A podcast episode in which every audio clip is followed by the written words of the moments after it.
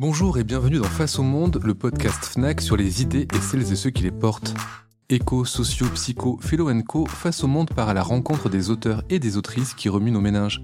Je suis Christophe Caron de Slate.fr et j'accueille aujourd'hui le créateur d'un héros bien connu des jeunes et des moins jeunes, Zep. Bonjour Zep. Bonjour.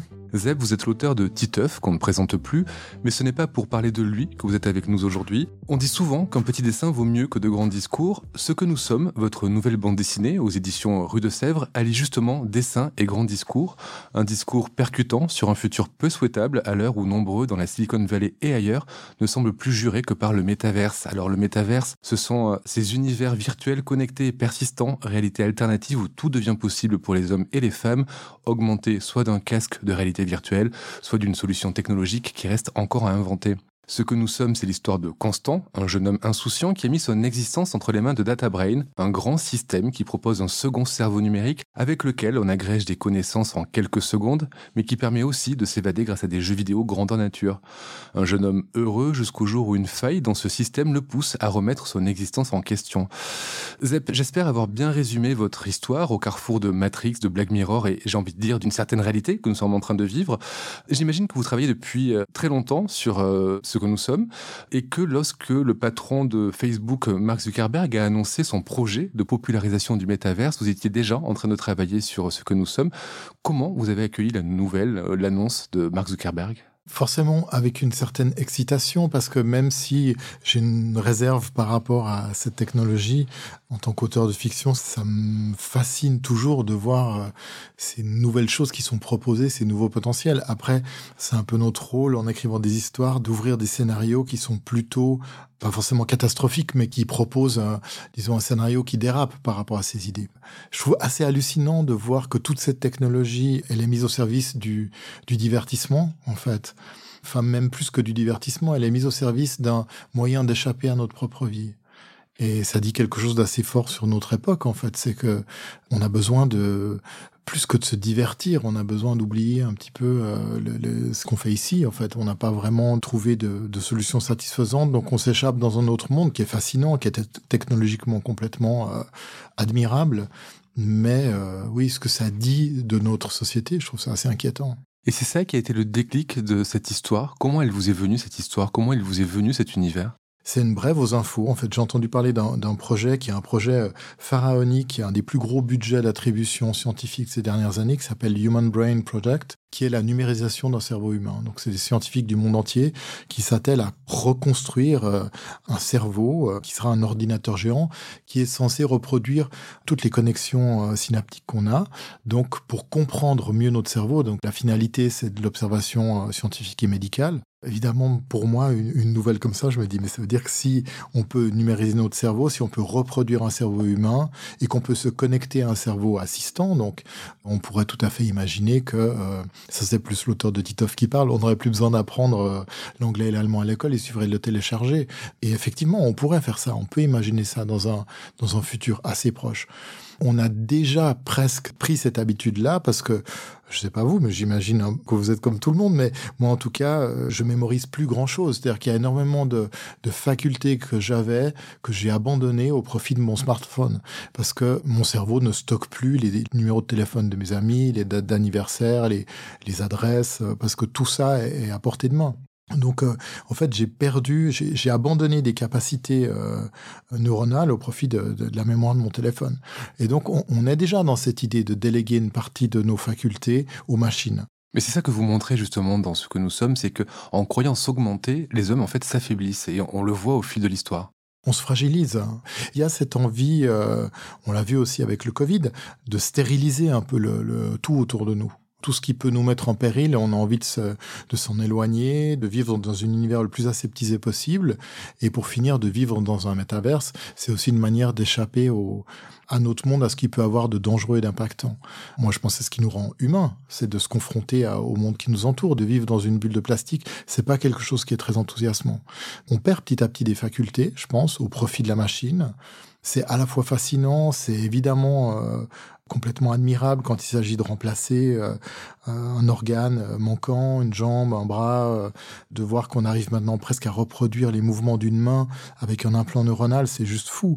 Mais on est en train de se fragiliser et en fait cet humain augmenté dont on parle, c'est un humain assisté, ultra assisté.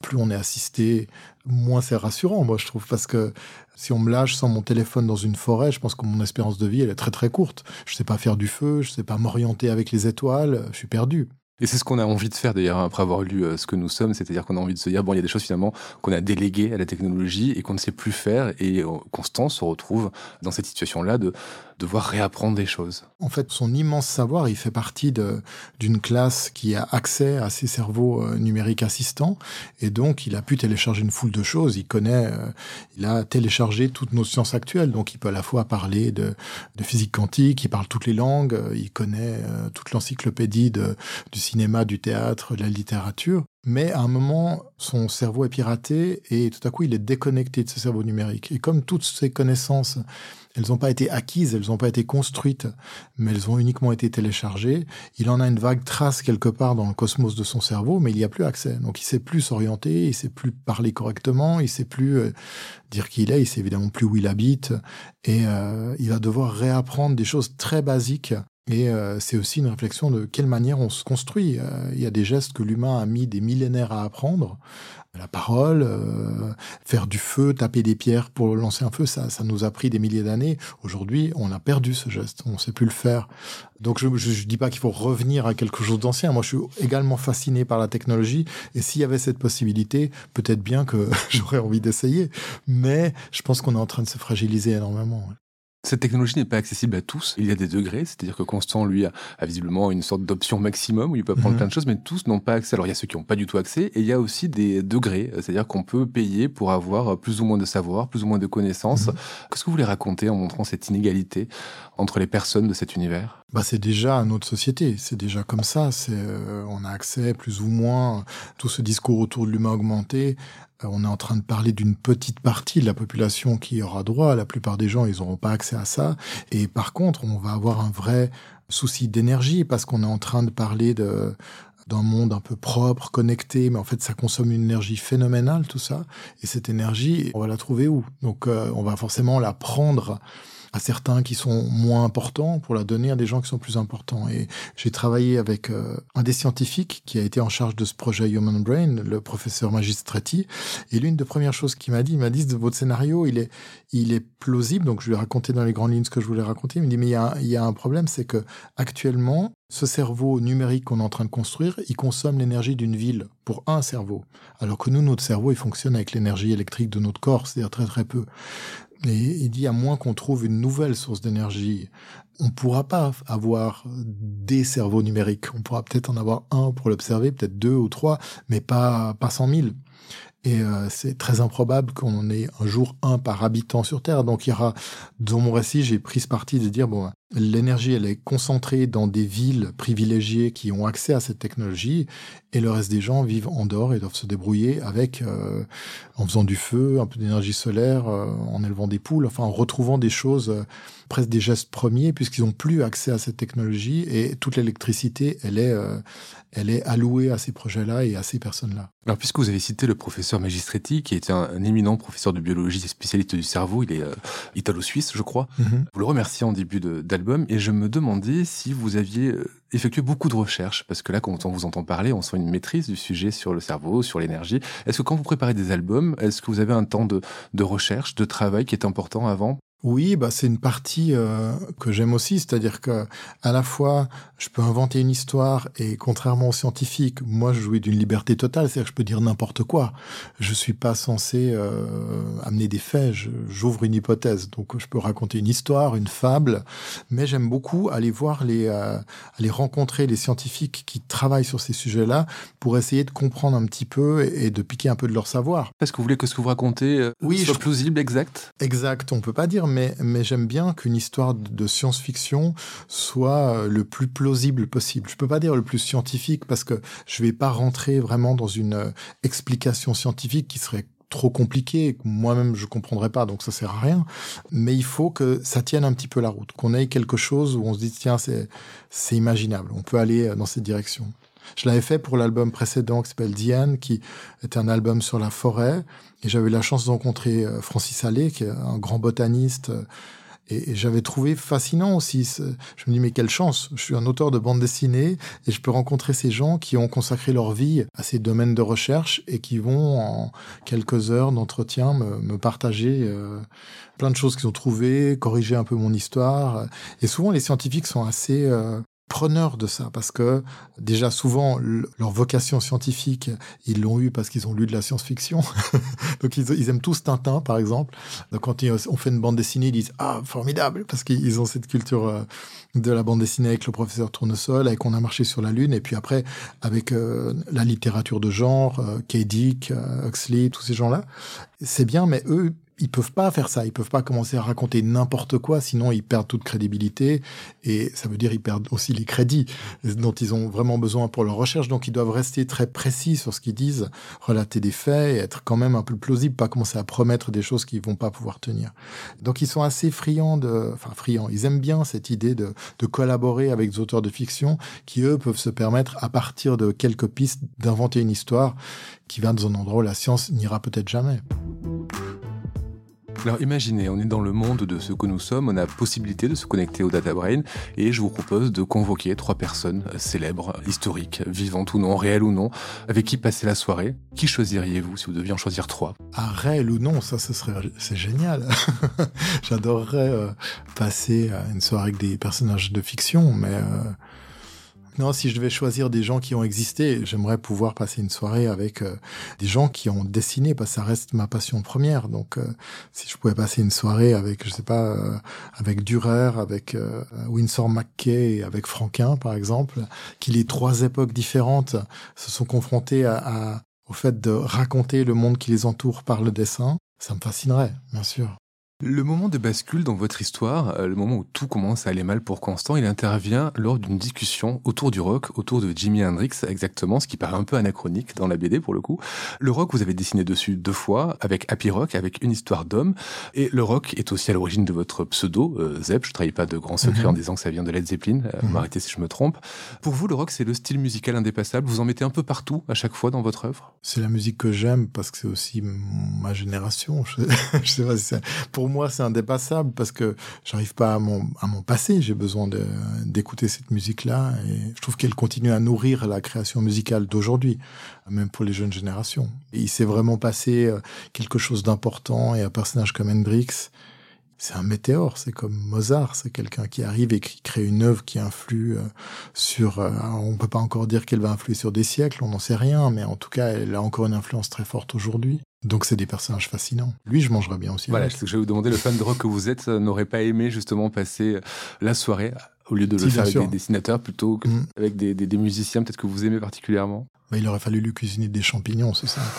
Vous savez pas le faire, peut-être. Euh, on revient à la BD. Alors, je sais pas si ça vous, euh, vous agace, hein, mais vous êtes étroitement lié à votre plus grand succès, Titeuf, qui est devenu euh, plus qu'une bande dessinée, c'est devenu un dessin animé, c'est devenu une licence, comme, mm. comme on dit. Mais vous n'avez pas fait que ça. Vous avez une riche production pour adultes, en tout cas plus réaliste. Ce sont des exercices très différents, Titeuf et le style réaliste. Est-ce que vous prenez autant de plaisir dans l'un que dans l'autre? En fait, je prends beaucoup de plaisir à passer de l'un à l'autre. Je trouve que c'est un privilège d'avoir plusieurs champs de, création même, je dirais que ça m'est nécessaire. Je pourrais pas faire toute ma vie uniquement Titeuf. Parce qu'il y a un moment, c'est un métier très répétitif, la bande dessinée. On aligne des cases comme ça avec des petits dessins et on redessine des dizaines, des centaines, même des milliers de fois nos personnages. Donc déjà, on a intérêt à les aimer beaucoup. Sinon, c'est... Vous l'aimez Titeuf encore? Ouais, bien sûr. Ouais. Sinon, je, je, je le dessinerai pas.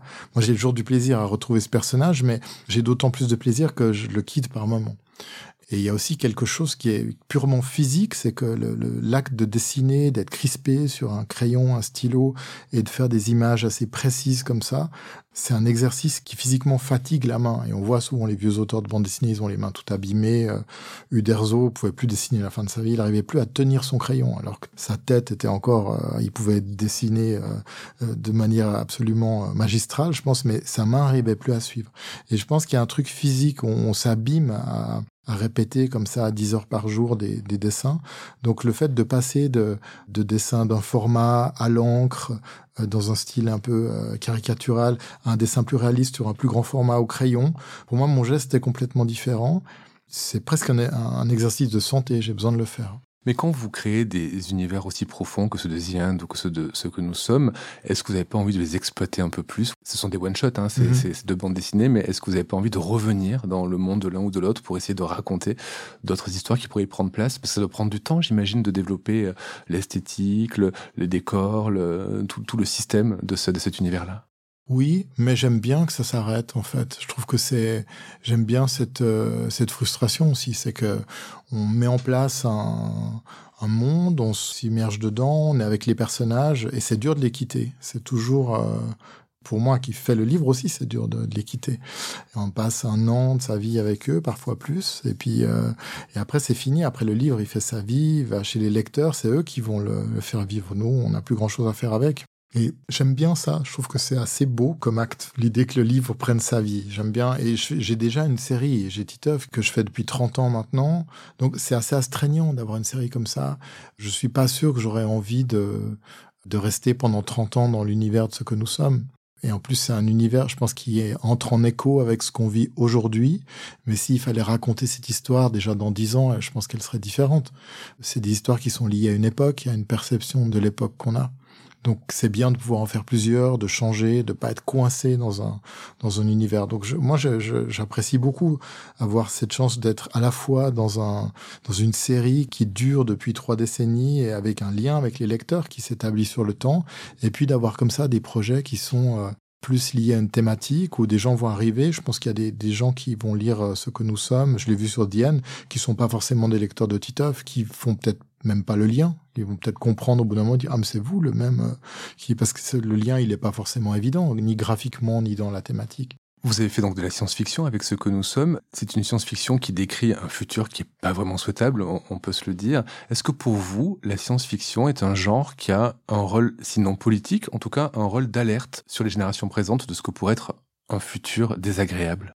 De signal en tout cas, ouais, je pense. C'est le rôle de la fiction en général et de la science-fiction c'est de développer un scénario à partir d'une thématique actuelle et puis de la pousser et de dire ok on pourrait aller là. Ça pourrait être ça. Généralement on va plutôt aller ça pourrait être ça et c'est un peu catastrophique. Parce que c'est pour dire ça va être formidable. Pour finir, c'est pas très intéressant parce que c'est ce que disent déjà un peu les, les, scientifiques et tous les gens qui valorisent euh, cette recherche. Donc, euh, nous, notre rôle, c'est plus d'aller vers des dérives ou vers du fantastique ou vers des choses. Euh, après, il y a plein de degrés de science-fiction. On peut parler de la science-fiction qui écrit pour dans 500 ans et qui fait Star Wars, où là, on est dans quelque chose de complètement farfelu. On a besoin de ce voyage-là, je pense. Il y a des auteurs de science-fiction que vous avez lus et qui vous ont donné une, une vision du futur qui a changé votre regard sur le présent. Vous vous êtes dit, tiens, en lisant ça, peut-être qu'on va pas dans la bonne direction, ou alors il faut qu'on change quelque chose. Est-ce que vous avez eu une prise de conscience en lisant de la SF Ouais, bien sûr. Ouais. Je pense que euh, Philippe Kédic, pour moi, ça m'a questionné sur des, des sujets euh, qui m'intéressaient pas quand j'entendais des chroniques scientifiques. Euh, autour du clonage, par exemple, mais c'est clair que les écrits de Kadik m'ont plus parlé par rapport à ça, parce que tout d'un coup, je comprends, c'est une histoire, je me mets dans la peau du personnage, je vis l'excitation et la déception de cette technologie. Donc ça va plus me parler qu'un scientifique qui dit attention, peut-être il est dangereux il serait, il serait bon de faire un comité éthique qui réfléchit à ça.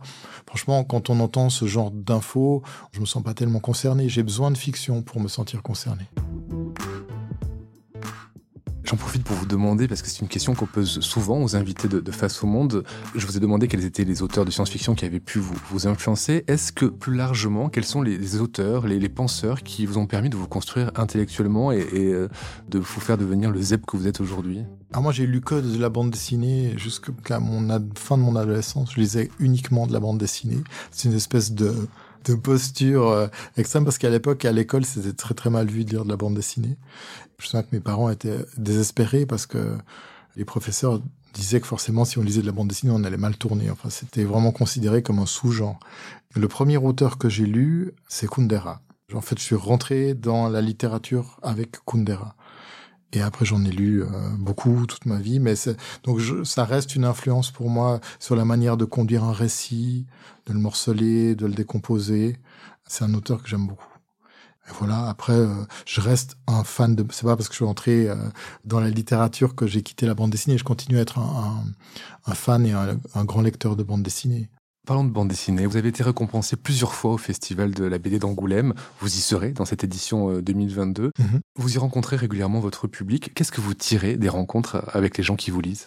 C'est le moment où on voit, on, on met des visages sur nos lecteurs. Parce que autrement, on on n'est pas des artistes de scène. Donc euh, moi, ma vie, elle est, elle est très monacale. Hein. Je passe ma vie dans un atelier tout seul. Après, mon album sort, il vit sa vie, mais moi, je vois peu les gens. Donc c'est ces moments de, de tournée, de rencontres, de dédicaces où on voit les gens. Et euh, les dédicaces, c'est souvent assez frustrant parce que ça va très vite, on doit dessiner, euh, on peut pas dire qu'il y a un profond échange, on n'a pas le temps de, de, de, faire ça, mais mais les gens nous disent des petites choses, et rien que de voir ces visages qui défilent, ces gens qui sont là, euh, de savoir qu'on va pouvoir les voir sans masque, maintenant c'est aussi, c'est assez génial. C'est un moment qui est, euh, on recharge nos batteries en fait. On, tout à coup on dit ah ouais c'est vrai, on, a des lecteurs parce que jusque là la notion de lecteur elle est assez abstraite, on les voit pas. Et après il y a des gens qui nous disent des choses formidables. Moi j'adore chaque fois constater de quelle manière les gens s'approprient les livres. C'est-à-dire que les gens lisent les livres, après ils vous parlent de votre livre et il y a des choses qui racontent sur l'histoire qu'on n'a pas mises, mais que eux ont ajoutées. Et, ça, c'est vachement intéressant. Et vous avez des rencontres comme ça avec des, des, lectrices ou des lecteurs qui, euh, en échangeant, vous ont fait réaliser quelque chose sur votre travail ou qui vous ont dit tiens, je pourrais aller dans cette euh, direction euh, scénaristique-ci ou dans cette direction-là. Est-ce que vous avez une rencontre qui a pu vous faire revoir votre travail différemment ou engager une œuvre que vous n'auriez pas engagée sinon? C'est pas aussi euh, radical que ça en fait, mais c'est des choses. On prend conscience de ce qu'on fait. J'aime bien c'est cette phrase de Peter Ustinov qui disait moi j'aime bien les interviews parce que ça me permet de savoir ce que je pense. Et en fait, quand on fait un livre, on réfléchit pas à ça, à pourquoi on l'a fait, euh, de quelle manière il nous implique nous-mêmes. On a une idée, on se dit oh génial, je vais faire ça, c'est excitant. On prend des notes, on commence à le faire. On fait le livre, on est dans le livre, et, et c'est seulement quand il sort et qu'on nous pose des questions, on ne sait pas pourquoi vous avez raconté cette histoire? Je sais rien, parce qu'elle était là. Donc tout à coup, il faut répondre à ces questions, donc on réfléchit, on trouve des trucs. Et de la même manière, quand on rencontre les, lecteurs, ils vont nous dire « Ah, moi j'ai aimé parce que votre histoire, euh, elle dit vraiment ça. » Des fois, on dit « Quoi ?» Non Et oui, aussi, bien sûr, si la personne l'a lu comme ça, c'est qu'elle dit ça aussi. Mais on n'y a pas forcément pensé. Mais ça m'est arrivé, euh, c'est tout le temps comme ça, les gens qui vous font un retour.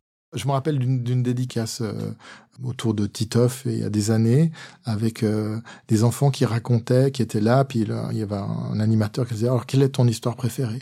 Et il a interrogé trois enfants, et ces trois enfants, il y en a deux qui ont raconté une histoire que j'ai jamais que j'ai jamais dessinée. C'était leur histoire préférée de Titoff. Et je trouvais génial de se dire que ils en ont fait une histoire, c'est-à-dire qu'ils ont imaginé un truc, mais ils sont persuadés que c'est dans un livre. Ils disaient c'est dans tel livre, Titoff il fait ça. Non, il fait, jamais j'ai dessiné ça. Et j'aime bien cette idée que euh, le livre, il appartient, après, il appartient au lecteur. Zep, vous nous avez dit tout à l'heure que vous aviez pendant très longtemps lu seulement de la BD. À l'inverse, il y a des gens qui n'en ont jamais lu. Peut-être parce qu'ils n'ont pas su comment rentrer dans ce genre-là. Pour finir cet entretien, j'aimerais que vous leur proposiez deux ou trois titres qui leur permettraient de découvrir le genre. Maintenant, c'est tellement vaste. Il y a tellement de, choses en bande dessinée. On peut, c'est presque impossible de dire qu'on n'aime pas la bande dessinée parce que c'est plus un genre, la bande dessinée. C'est, euh, elle va sur tous les genres. Mais moi, un album que j'adore, qui m'a marqué, que je continue à considérer comme un des plus beaux albums de bande dessinée, c'est Le Voyage en Italie de Cosset. Et je pense que les gens qui aiment le cinéma des années 60 italien, qui aiment... Euh... C'est un, voyage très impressionniste, en fait. Cosette, c'est un auteur qui utilise vraiment la bande dessinée parce qu'il y a peu de texte, il y a beaucoup d'images, il raconte beaucoup par l'image, et c'est une histoire magnifique de deux hommes qui retournent chercher euh, une femme qu'ils ont aimée dans un endroit où elle n'existe plus. Et c'est rien que l'évocation, ça me met déjà des frissons parce que je, je, me rappelle ce livre. Et voilà, c'est des livres qui, euh, je pense que les gens qui l'ont lu s'en souviennent euh, pour la plupart toute leur vie. Et cet album, Le Voyage en Italie, il a joué un rôle dans votre carrière? En tout cas, pour faire de la bande dessinée réaliste pour cette veine-là, oui. C'est parce que pendant longtemps, moi, je faisais de la bande dessinée humoristique. J'ai eu la chance de le connaître euh, et de le, le fréquenter de temps en temps. Mais pour moi, on était dans deux mondes différents. Et en même temps, j'adore ces bandes dessinées. Et j'avais aussi envie d'aller sur ce terrain euh, là, qui, qui, est une autre manière euh, de montrer. Et je trouve que la bande dessinée se prête très bien à, à transcrire des émotions. Donc euh, c'est un peu lui qui m'a donné ce goût-là. Ouais. Merci Zep, je rappelle votre dernier ouvrage, Ce que nous sommes aux éditions Rue de Sèvres. Merci, Merci beaucoup. Vous venez d'écouter Face au Monde, un podcast FNAC produit par Slate.fr et présenté par Christophe Caron de Slate.fr. Découvrez les autres épisodes de Face au Monde sur l'éclaireur.fnac.com ou sur votre application de podcast préférée. Si vous avez aimé ce podcast, n'hésitez pas à nous le dire en commentaire, à nous laisser 5 étoiles et à le partager sur les réseaux sociaux.